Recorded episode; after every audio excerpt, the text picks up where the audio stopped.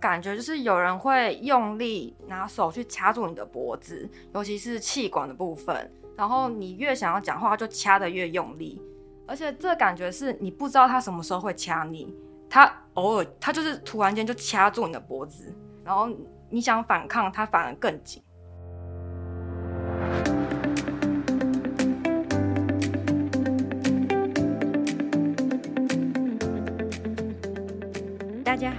欢迎来吃愿景花生糖，我是主持人周瑜静。今天呢，要跟大家聊聊口疾的议题。过去我们常在影视作品里面看到口疾的角色，例如最近期就有一部国片《同学麦纳斯》，里面刘冠廷饰演的 Big，就是一个口疾者，他花很长的时间才可以把一句话讲完。但是呢，戏中的口疾往往就是被当作是观众的笑料。到了戏外，其实口疾者都因为被嘲笑、被歧视，生活中有很多大小的挫折，甚至职业的选择也会受到限制。还有口疾者说，他想要因为这样子结束自己的生命。去年台湾成立了第一个口疾协会，由口疾者自发性的成立这个协会，除了是为了分享互助的资讯之外，他们也希望可以做一些教育推广。今天我们很荣幸可以邀请到台湾人口疾协会的四位创办人，跟我们谈谈口疾带给他们的困扰，以及口疾的成因和治疗上的正确观念。那我们先请大家跟听众朋友打声招呼。大家好，我是雨涵，我是一位警察。Hello，各位听众，大家好，我是 Amber，我我是高雄人，然后我我之前大学是读药学系的，然后今年很有很幸运考上学士后医学系。然后在备考过程的时候，很很开心可以认识这些跟我一样会口技的朋友们，然后一起创立了这个协会。Hello，大家好，我是 Abby，然后我目前在烘烘焙教室上上班，然后主要是教客人做一些蛋糕、点心之类的。勇马是一位日本人，但他中文讲的非常好。这样我们请勇马也跟听众朋友打声招呼。各位听众朋友，大家好，我的名字叫做勇马。我现在在那个日本的一间研究所读书，将来打算要走口疾研究这一块。今天很高兴来参加你们的节目。其实每个人说话都是有自己的节奏，不管是忽快忽慢，或者是一直都很慢，一直都很快。但是呢，口疾是被叫做言语流畅障碍，意思就是说呢，他们在讲某些字词的时候会严重的重复、延长，或者是有些话卡在喉咙说不出来。那这个都不是靠意志力就可以控制的，所以它才会被称作是一种障碍。那我们知道有一些口疾者，他在说话的时候啊，其实不只是说的不流畅，他还会并发呼吸困难、心悸跟发抖的生理反应。所以口疾的影响其实是很广的。我们今天邀请到的来宾 Amber，就是在念书的时候就因为口疾出现一些困扰。那关于我自己的经验是，我。我本身的口疾的状况是算是家族遗传，然后因为我小时候是读全美语的学校，所以的话就是很好去隐藏自己的口疾。因为当我中文说不出来的时候，我就会用其他英文字去穿插，然后让别人不会知道说我是一名口疾者。嗯，对。然后我我发现它是一个很大的困扰的时候，是因为我国中的时候去念的一间。是，就是换成普通的国中，然后就是要念中文嘛。然后在国文课的时候，就是在念念课文的时候，是我最害怕的时候。然后当当时就是好像是某一首诗吧，然后我就从头一直重重复到尾，然后连最后要讲说哦作者是谁的时候也讲不出来。然后因为那个时候的小朋友都蛮可怕的吧，然后反正就是就让全班都在笑，然后这个就让我。算是之之后都不太敢别人跟别人说我讲话会口疾，这种就是口疾的状况是可以被隐藏的吗？我本来以为我隐藏的蛮好的，但是我昨天其实有跟一个蛮好的大学同学聊天，然后他就跟我讲说，他其实一直都有注意到说我说话的习惯跟别人不太一样。但他就觉得那只是我说话的方式而已，不太一样，指的是就是他就说是有时候可能会停顿啊，然后一些重复的字，或是会感觉说，嗯，就是会加很多赘词，像说那个啊，然后或是这个，嗯，哦那种赘字这样。不管就是准备学士后医，或者是你在大学报告的时候，是不是也都会遇到一些困难，就是没有办法好好的把你准备好的报告呈现出来？这个就是让我想到一个经验，就是我在学校的时候，在报告，因为是药学系嘛，所以其实很多的英文专有名词，然后就是，然后就是可以隐藏的还蛮好的。但是，一一直到去实习的时候，有一场很重要的简报的一个比赛，然后我当时准备非常久，大概在两两个礼拜内都一直在练习，然后每每次都讲的非常顺，都没有口疾。但是在当天报告的时候，轮到我的时候，我就觉得我非常紧张，然后话都讲不出来。然后，但是很奇妙的是，我当时我们当时那一组还是跟其他组是是都第一名，但是最后那个奖项是给另外一组的。然后就当时会觉得说，我努力了这么久，然后却因为自己的口疾没办法得到那个奖项，然后也也让我之后开始怀疑说，是是不是要继续考学士后医学系这样。哦，你会觉得自己没有办法成为一个好的医生吗？是这样子吗？对，就是会担心说，会不会我之后就算非常的努力，但还是没有办法去好好的照顾了病人。嗯，就是在可能在跟病人解释病情的时候，你怕会有一些状况。对对对，是。那后来就是据刚刚的那个自我介绍，其实你已经考上了嘛，所以这中间有什么事情去影响了你，还是继续走这条路？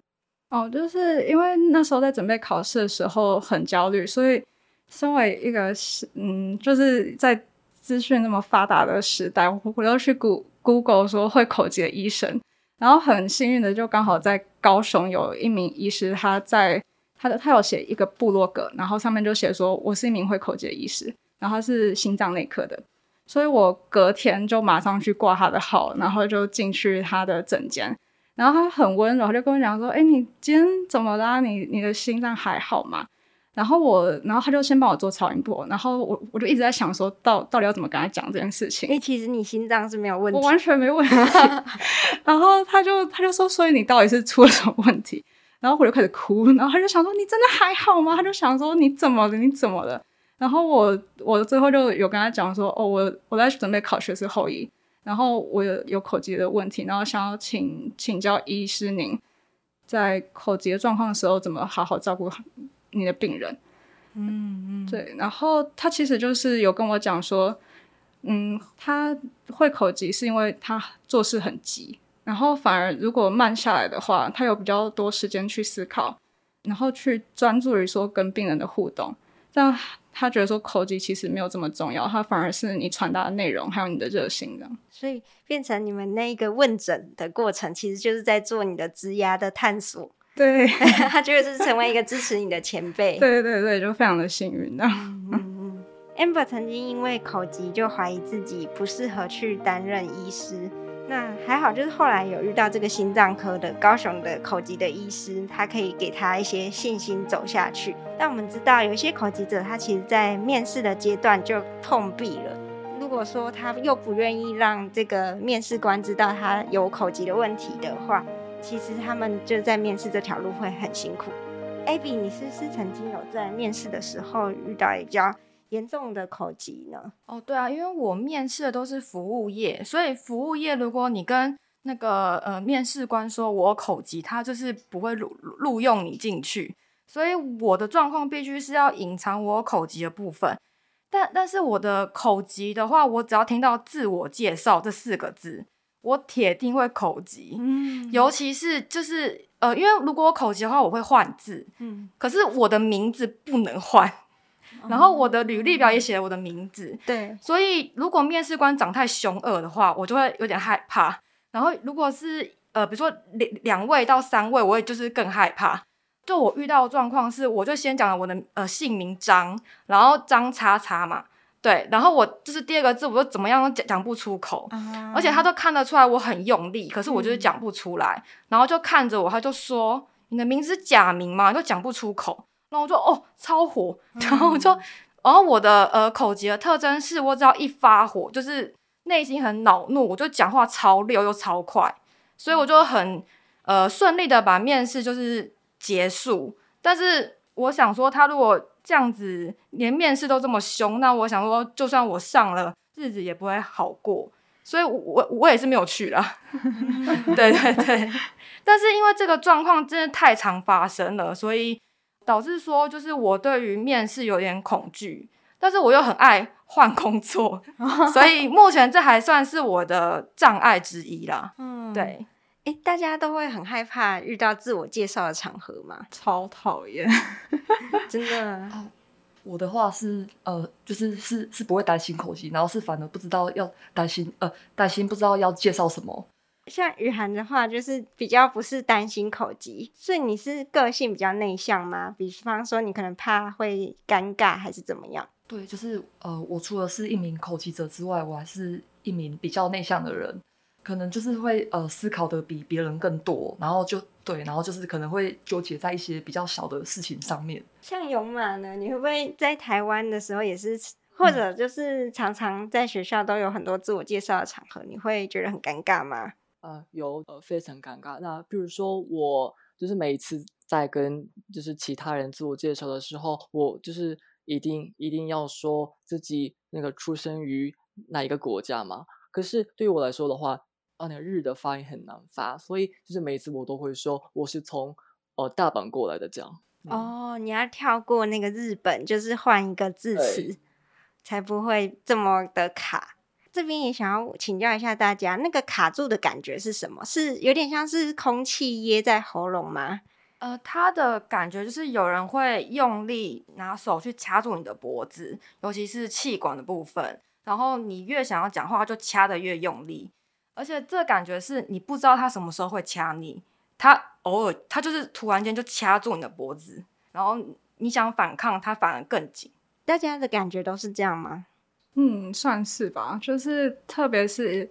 我之前要讲出我是 Amber 嘛，然后那个 A 我我有时候在讲的时候也会有困难，这样，然后就是 A 很久 A Amber 这样，然后大家讲说，嗯，你的名字到底是什么？所以也可能会被质疑，就是说为什么连自己的名字都讲不清楚？对，这个就会降低自己的专业度。这样，我的感觉的话是，就是气会卡在喉咙里面，然后就是一直想要把话挤出来，然后可可是就是就呃就是在张开嘴巴要讲话的时候，就是那个气就卡在里面，一直出不来，然后我也发不出我要讲的字。通常就是讲话那个对象会很错愕，就想说你到底在干嘛？对，然后就很傻眼。然后通常我的话，我口疾发生的话，我就会很想找个洞 钻进去。所以可能你当下又有更紧张，更紧张的时候，有可能就更没办法好好的把话说出来。对，嗯嗯啊，我觉得可就是可能是对方看到我们是就是是感觉是正常人，然后可是当我们开口讲话的方式跟别人不一样的时候，然后他们就会觉得很惊讶。勇马呢？你会不会觉得就是有遇到一些比较不友善的反应？有，就是我在台湾留学的时候的故事。而是我的话，我是小学三年级的时候开始觉得口疾是一个蛮大的困扰的。那我回想我在台湾留学时经历过的事情的话，我超爱吃卤肉饭。然后不过对我来说，这个卤的发音很难发，所以常常去餐厅想要点。卤肉饭的时候，就算“卤”这个字明明都已经到了嘴边，却因为发不出来这个字，所以我每次都会放弃，改吃别的东西。可是，呃，十次总有三次，我还是会忍不住尝试点卤肉饭。不过这个时候说不出话来的我会说，我要点把肉放在呃饭上面的东西。然后，当然那家店员那那家店的店员都会说哈。可是，在日本的话，这个“哈”具有挑衅意味，是只有 在吵架的时候才会用的字。所以一开始对我来说打击有点大。可是后来我还是点到我想要的卤肉饭，很开心。可是当我在台湾的话，连自己喜欢的饭也很难点到，呃，那个让我很挫折。这样子。哦，我我另外想到，就是我以前在学呃小时候，比如说学学生时代。然后，因为同学们就是年纪比较小，他们就比较不懂口疾是什么，所以我如果卡字的时候，我会，比如说我要讲卤肉饭好了，我会肉讲不出来，我会试图用卤再去带肉，就是一直重复卤，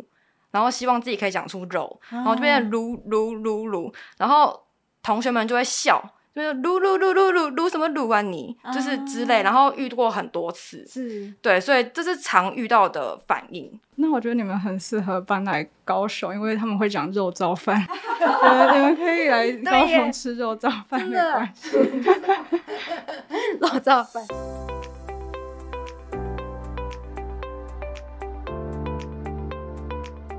子其实生活上面就有蛮多困扰哎，你们可能就是像有马说没办法吃到卤肉饭，那你们还有其他就是会没有办法完成的事情吗？因为口急。我的话是之前去餐厅的时候，然后因为可能服务生他们就是都蛮急的，嗯然后所以呃，我如果就是比如说要去呃，就是要个小碗还是什么的时候，然后当时的我是就是不敢自己去跟服务生讲，然后当时都是请就是家人或朋友去帮我跟服务生就是哦沟通这样，不然他们可能会不耐烦，对不对？呃，对，因为就是我觉得就是在呃，就是他们很急的时候，然后我就是会让我更紧张，然后我就是会嗯怕口疾，然后就是看到他们不耐烦的眼神，嗯对，所以我当时就是都是请其他人帮我沟通。嗯对。那这样如果是只有自己一个人的时候要怎么办？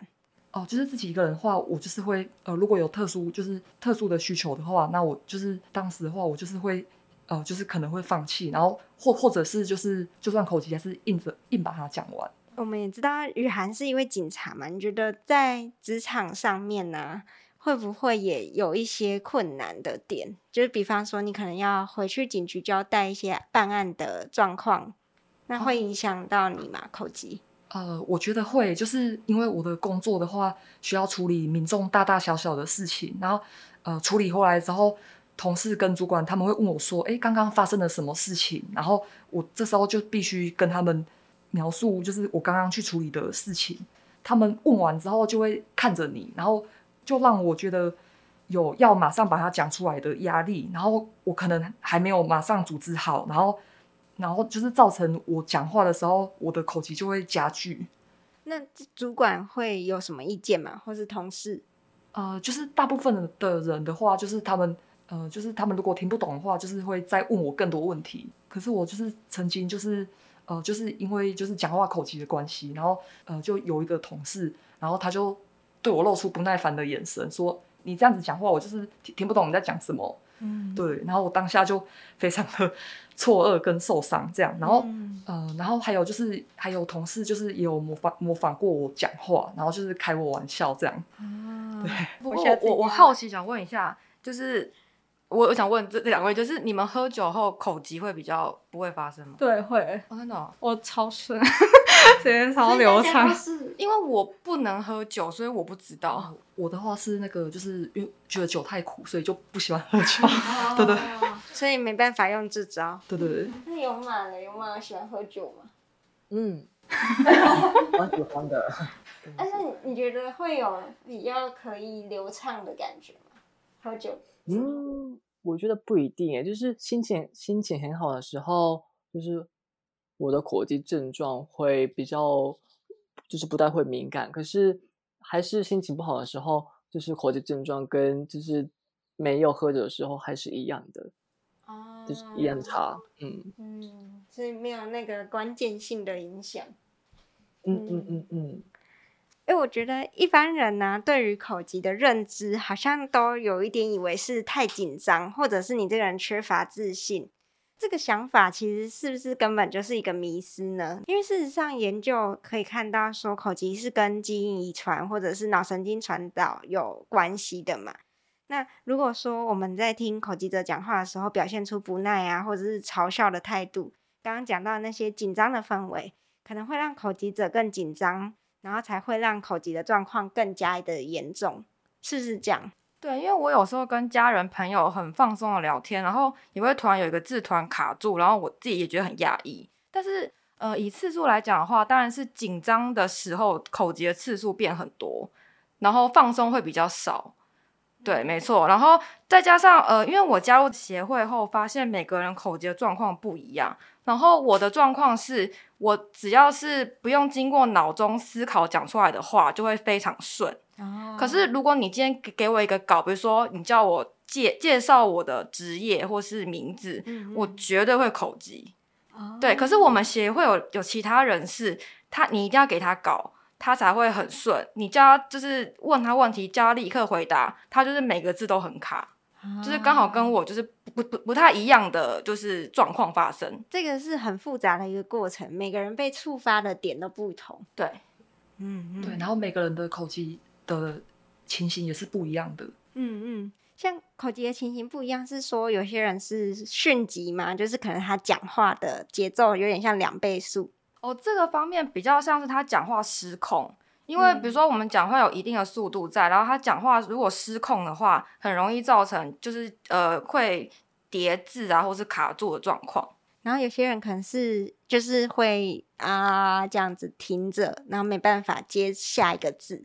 对，对嗯，就像是可能有重复啊，然后或是拉长音，然后直接停顿，话说不出来。然后也有一些学者他们会把口疾所伴随的一些行为啊，像是可能眨眼睛，嗯或是摇头，然后还有一些情绪，那像说嗯会焦虑、会紧张，那些也可以把它归纳成口疾，这样就是是一个很多行元为的表现也都可以被算在口疾的一种呈现上面。对对对，是不是也会有人以为说口疾的发生可能是因为周遭的人对你太凶了，就是连接到父母教养的问题？呃，有我呃，我我妈妈她生气的时候，就是脾气非常的火爆，然后就、嗯呃就曾经让我就是直接对她说，哎、就是我会口急，是不是你就是这样子造成的？那妈妈的反应怎么样？她当时就是也有自我怀疑，说，哎、是不是就是对我太凶了，然后就是造成我这样子，嗯对嗯就是我曾经有这样的迷思。了解这个。后来你是怎么样了解到，可能真正的问题不见得是因为妈妈太凶了？就是后来后来有跟一些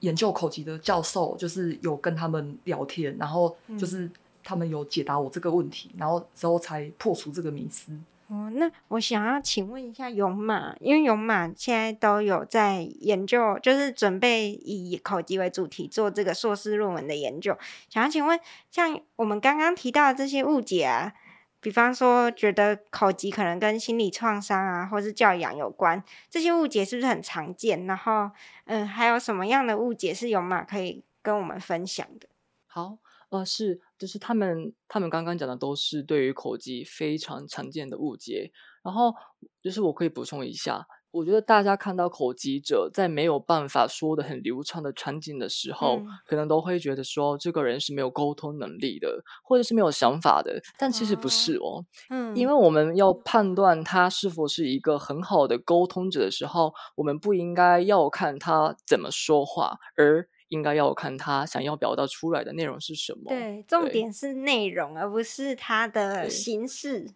那我还想要分享很多人常常对于口疾产生误解的两件事情。第一个是很多人看到某一个口疾者的口疾很轻微，可能就嗯会觉得他的烦恼也没什么大不了。但是根啊据一个研究结果，口疾症状的程度跟烦恼的呃程度是没有相关的。也就是说，就算某个人的口疾程度比较轻微，也不嗯代表他的烦恼就比较少。所以从这件事可以知道，说我们不能只看症状的严重程度而断定烦恼的呃大小。嗯嗯所以我觉得现在呃，可能在听这个广播的人可能会觉得我们说话说的蛮流畅的，可是嗯我们的烦恼也就是那个不一定就就是比较轻微这样子。第二个是当大家听到口疾的时候，第一个想到的可能都是连发。也就是呃，重复说某一个句子里的某一个部分的类型。这件事也有被某个演奏证明出来，但其实大部分的口疾者最感到困扰的都是难发，也就是在句子里的某个环节会说不出话来的类型。所以现现在大家看到因难发而困扰的口疾者后，开他们的玩笑，或许嗯也是一个理所当然的事情，因为大家可能都不清楚这件事嘛。对。不过，我希望听到这个节目的观呃听众，在理嗯解了口疾者的困扰之后，呃，减少对口疾负面的观感。对，刚刚有马讲到，就是一般人都觉得很好笑，然后大家都有被嘲笑的跟模仿的经验，但其实大家都没有想到，说你们正在经历的是刚刚提到的那种脖子被掐住的感受啊，很痛苦，或者是在众人面前很困窘的感觉。哎，那我再补充一下，刚刚勇马所讲的内容，就是口疾的表现其实是蛮多元性的。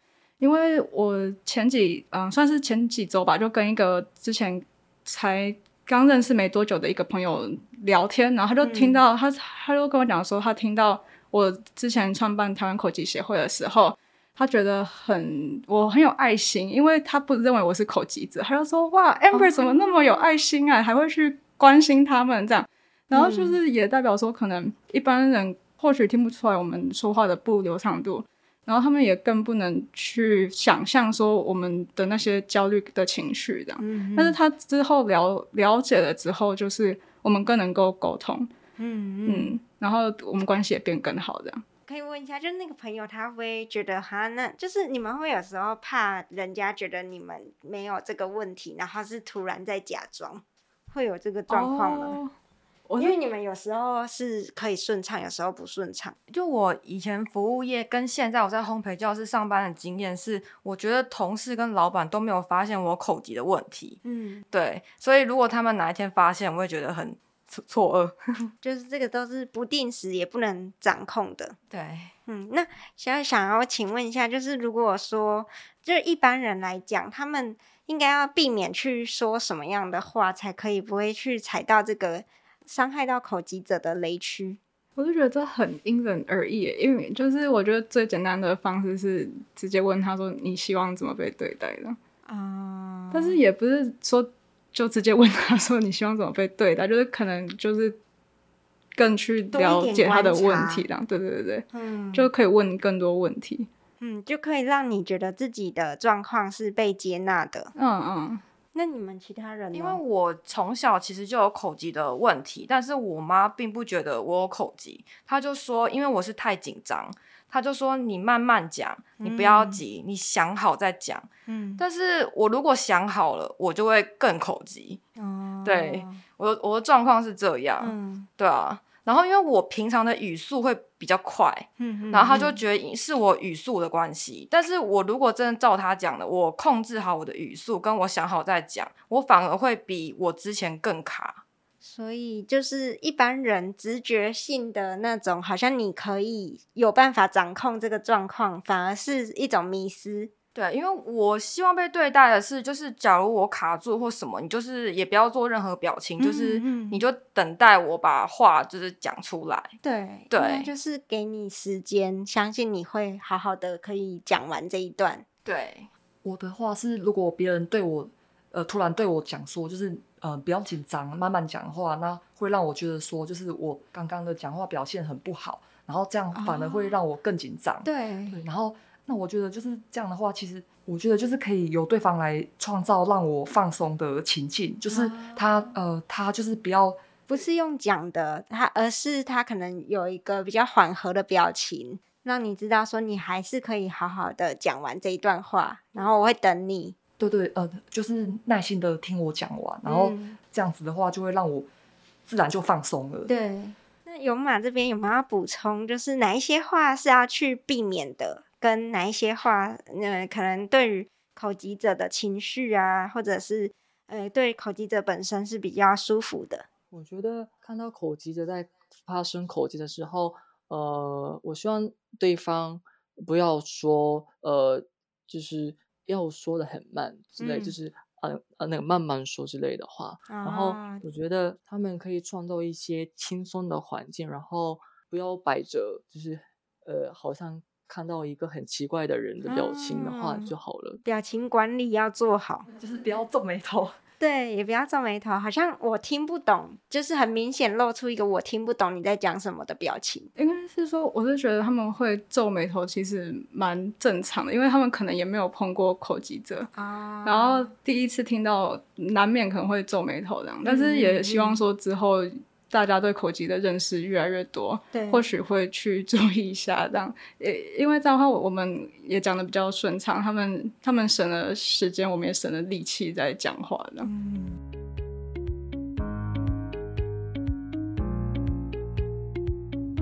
听到这边，相信听众就会越来越明白，口疾不是一个小问题而已，它是很困扰这些口疾者的。然后刚刚也有提到，就是说台湾人口疾协会，它其实是在传达很多重要的关于口疾的正确知识。那我们透过这个口疾协会，就可以更了解口疾者的想法，然后也知道要怎么样去跟口疾者互动。那我想要请问勇马，你当时是负责召集大家的人嘛？啊，是对，那可以跟我们分享一下当初成立的过程吗？是怎么样把大家召集起来的？好的。当我在台湾留学的时候，嗯虽然呃认识了很多朋友，但是因为比起在用自己的母语讲话的时候，在讲中文的时候比较容易口疾的关系，所以呃沟通上比较会有一些困难。嗯也因为这样，跟在日本的时候比起来，在台湾需要面对口疾的次数比较多。哦，而且大可是大家会不会以为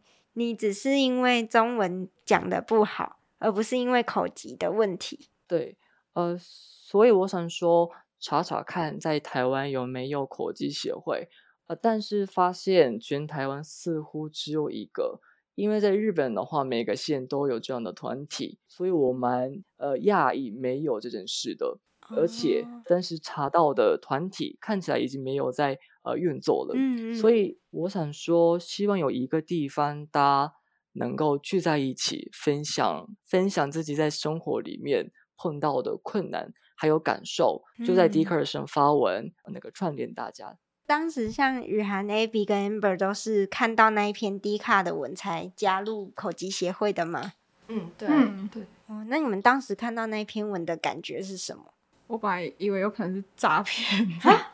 想说哎、诶怎么有这种这么好的事情？然后就是，呃然后想说啊，还是加加看好了。然后就我进去的时候只，我记得只有勇马，然后还有嗯另外一位，然后还有我这样。然后之后就陆陆续续有有更多人来，就大家就变成有实体见面嘛？像见网友一样？因为疫情的关系比较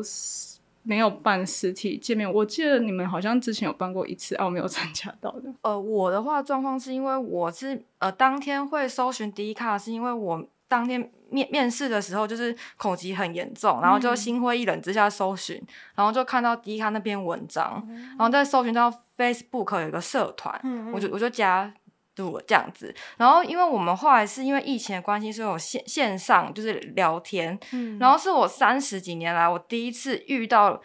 除了我之外有口疾的人，而且还是一大群，哦，对，我就觉得很感动。嗯，所以我一大群大概一大有几个人呢？那时候十几二十个差不多。就因为那一篇低卡的文，然后大家一起聊天跟对，因为我加入的时候好像比较晚，是他们创办一年后。啊对对对，对，然后目前协会的人数的话，好像是八十个人。哇，已经累积到八十位。那你们今年有什么想要办的活动吗？或者是你们目前有办过什么样的类型的聚会？都是线上为主嘛？我们主要是线上聚会，然后也有邀请一些台湾的语言治疗师他们来参加，啊，对，然后就一起来讨论说口疾的治疗啊是什么，然后会不会赞同去参加口疾治疗，或者是不要赞同，就是有有各各种面向，让其他的口疾者更知道说语言治疗在做什么呢？对，我想这个就是因为口疾如果一直被当成是一个小问题的话，有时候就是没有什么正式的治疗去做介入，所以也想要好奇大家的想法是有没有一定要治疗呢？我觉得是取决于个人，因为呃，因为口疾是 OK 的。那我觉得呃，如果当口疾影响到你的情绪，让你害怕讲话或者是恐惧、紧张的时候，那我觉得就可以去找寻找语言治疗师的帮助。因为雨涵本身有接受过语言治疗吗？有我我有接受过语言治疗，那我会想要去语言治疗的原因，是因为我想要让讲话就是再轻松一点，因为我当我口疾的时候，我会觉得就是呃就是整个人非常紧绷，然后就是要很用力说话，那嗯呃所以我就是呃就是为了想要轻松一点说话，才去寻找语言治疗的。治疗的过程大概是怎么样？要透过哪一些方式来练习？呃，如果要治疗的话，可以去医院或诊所。那如果去医院的话，是是挂复健科，然后嗯就是、呃，就是再由那个复健科的医师帮你安排语言治疗。那也可以就是去语言治疗的诊所做治疗，这样。嗯然后，那我觉得就是呃，语言治疗的话，就是让呃可以让口疾者更了解就是自己的口疾状况，然后、呃就是更了解自己的口疾，然后之后，然后就是再由语言治疗师教你一些克服口疾的技巧，可以更了解什么时候会发生口疾，然后或者是当你发生口疾的时候，你的心情状态是如何。所以要搭配一些情绪上的觉察。像我觉得我最大的改变是我了解到口疾它本身其实并不可怕，是它前面跟后面的情绪。那会有那些情绪，可能是因为我看到别人的表情，嗯或者是我对我自己要求很高，像说我可能觉得说，哦，我这次报告我一定讲的超好，嗯很流畅，但是我后续就是发现说，哎，我怎么断断续续的这样？哦，就是你要去调试心情，这个才是你觉得面对口疾最需要去调整的事情。对，这对我而言算是我治疗过后的一个很大的收获。那我想另外分享一下，因为我有有也有去语语言治疗的部分，然后因为我的状况是因为呃语言治疗师他知道我口疾的问题，所以我在跟他对谈的时候我非常的放松，以及我我不怕他发现我口疾，嗯所以我根本就跟他对谈，他就觉得我没有问题，然后他就跟我说，就是他还是有教了一些我一些技巧，就是比如说我口急的时候我卡住嘛，他叫我先停顿，然后吸一口气，然后吐气的时候说下一个字，对，但是就是我个人实验过是蛮有有效的，他感觉也是一种腹式呼吸。对对对对对，然后再加上他就说，呃，因为我状况，他目前没有看听到我有口疾，但是他还是教我说，口疾就是你不要去在意别人怎么想，你既然口疾你又不会死，哦就是就是不要去在疗师这这么对对，他就说今天你口疾，对对对，他说你口疾不会死，就是你不要就是事后这么自责，这么放在心上，你越自责可能会就是越困扰你，那越困扰你，你就会越严重。嗯嗯对，然后他还跟我说是，因为我加入协会之后，我发现很多跟我一样有口疾人，他们就会说我明年一定要把我口疾治好，我明年之后我再也不要有口疾。但是这是错误的，因为口疾会跟着你一辈子。哦对，只有你不不在乎别人怎么想，口疾才会真正的好。就是心里要自在，可是同时还是要搭配一些环境的支持嘛，就是像刚刚我们讲到那一些大家的表情的管理啊，或者是大家的资讯要更正确，然后还有就是这个协会的互助。其实我到现在为止没有去过接受呃语言治疗，可是我透过参加协会的活动之后，就是我我能够接受自己的口疾。我觉得我们协会发挥作用的地方有两个，第一个是你可以在一个一个让你安心的地方，跟一群跟你有类似烦恼或是生命体验的人相互扶持。第二个嗯是发现自己除了口疾之外不一样的面貌。你有可能在参加协会之前，你会认为口疾是你身上最明显的形容词，但在我们呃的活动中，你能够看到不一样的自己，就是除了口疾之外，你还有别的很棒的东西。然后我们不能保证能够让你从口疾带给你的困扰之中解放，不过我们发誓，就是呃我们会陪在你身边的，这样对。呃，就是我觉得口疾的话，就是是一种讲话失控的感觉。那我觉得语言治疗对我的功效来说是，就是建立安心感，就是知道口疾要发生，或者是在发生的时候，知道怎么去化解它，这样。透过这样子的练习，相信就是口疾者是可以越来越顺畅的。那我可以再针对语言治疗这方面补充一下，就是，呃，因为我我去参加语言治疗的时候，因为是团体的语言治疗，所以其实有几位语言治疗师，他们本身也是口疾者，嗯，然后同样也是语言治疗师，然后很特别的是，就是他们在说话的时候，你可能感觉不到他会口疾，嗯然后这也代表是，就是说他们有学习到那些技巧，他们可以任意的去控制他自己说话的方式。嗯所以虽然可能口疾会跟你一辈子，但是这也并不代表说你不该去接受治疗。就是你去接受治疗，你可以去学会那些技巧，你可以有选择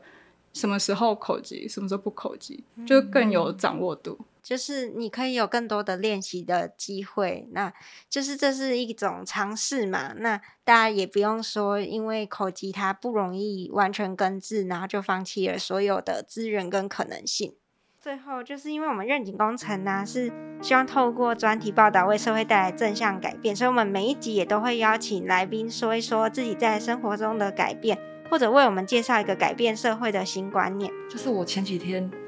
呃，就是才知道神经多样性这个名词，然后我就是呃，我了解之后非常喜欢这个观念，然后所以我想要跟大家分享一下什么是神经多样性。嗯嗯嗯，对。那神经多样性跟生物多样性很像，就是生物多样性的话，是指地球上不同种类的生命；那神经多样性就是指人类心智的多样性，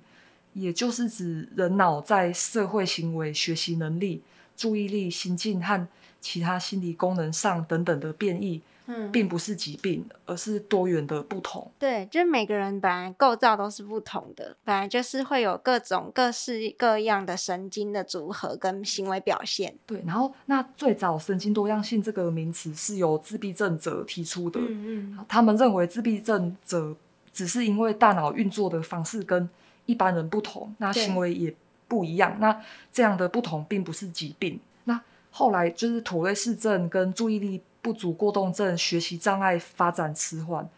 以及迅疾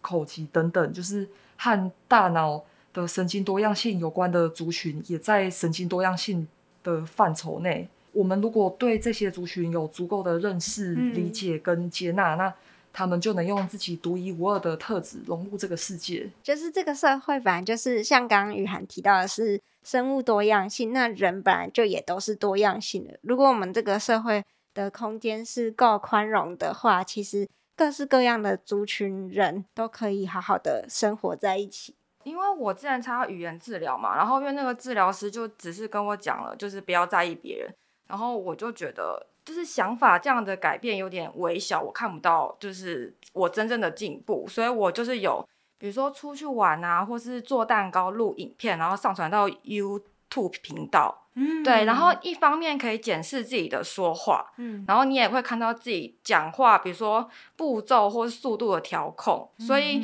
我这样拍了一两年下来，我觉得我的讲话有进步蛮多的。对，很赞诶！你可以分享一下你的频道名称。张嘴嘴，mouse chang，mouse 就是嘴巴，然后 chang 就是张啊。对对对。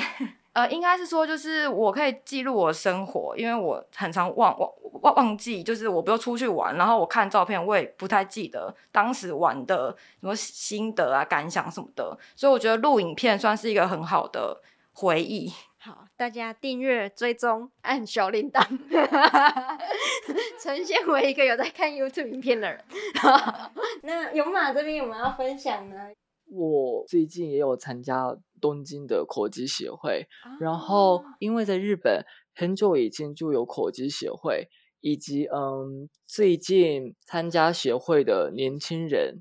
呃没有那么多的关系，嗯，所以协会成员的高龄化是一个呃当务之急的问题，所以我跟其他成员正在呃努力解决这个问题。那在这个嗯解决。这个问题的过程当中，我同时的呃也希望能够促进台湾跟那个东京的口疾者的交流，并在并并在未来有机会再跟大家呃报告好消息。对，嗯，也很感谢勇马，因为像勇马提到，就是台湾原本是不知道可以成立口籍的这样的一个协会，代表我们对于。口籍的认识啊，或是积极的介入这个支持团体的观念，都是没有长出来。那很感谢勇马，就是从日本，因为知道有这样子的做法，然后可以带来台湾，我觉得这是对台湾来说是一个很好的一个发展了。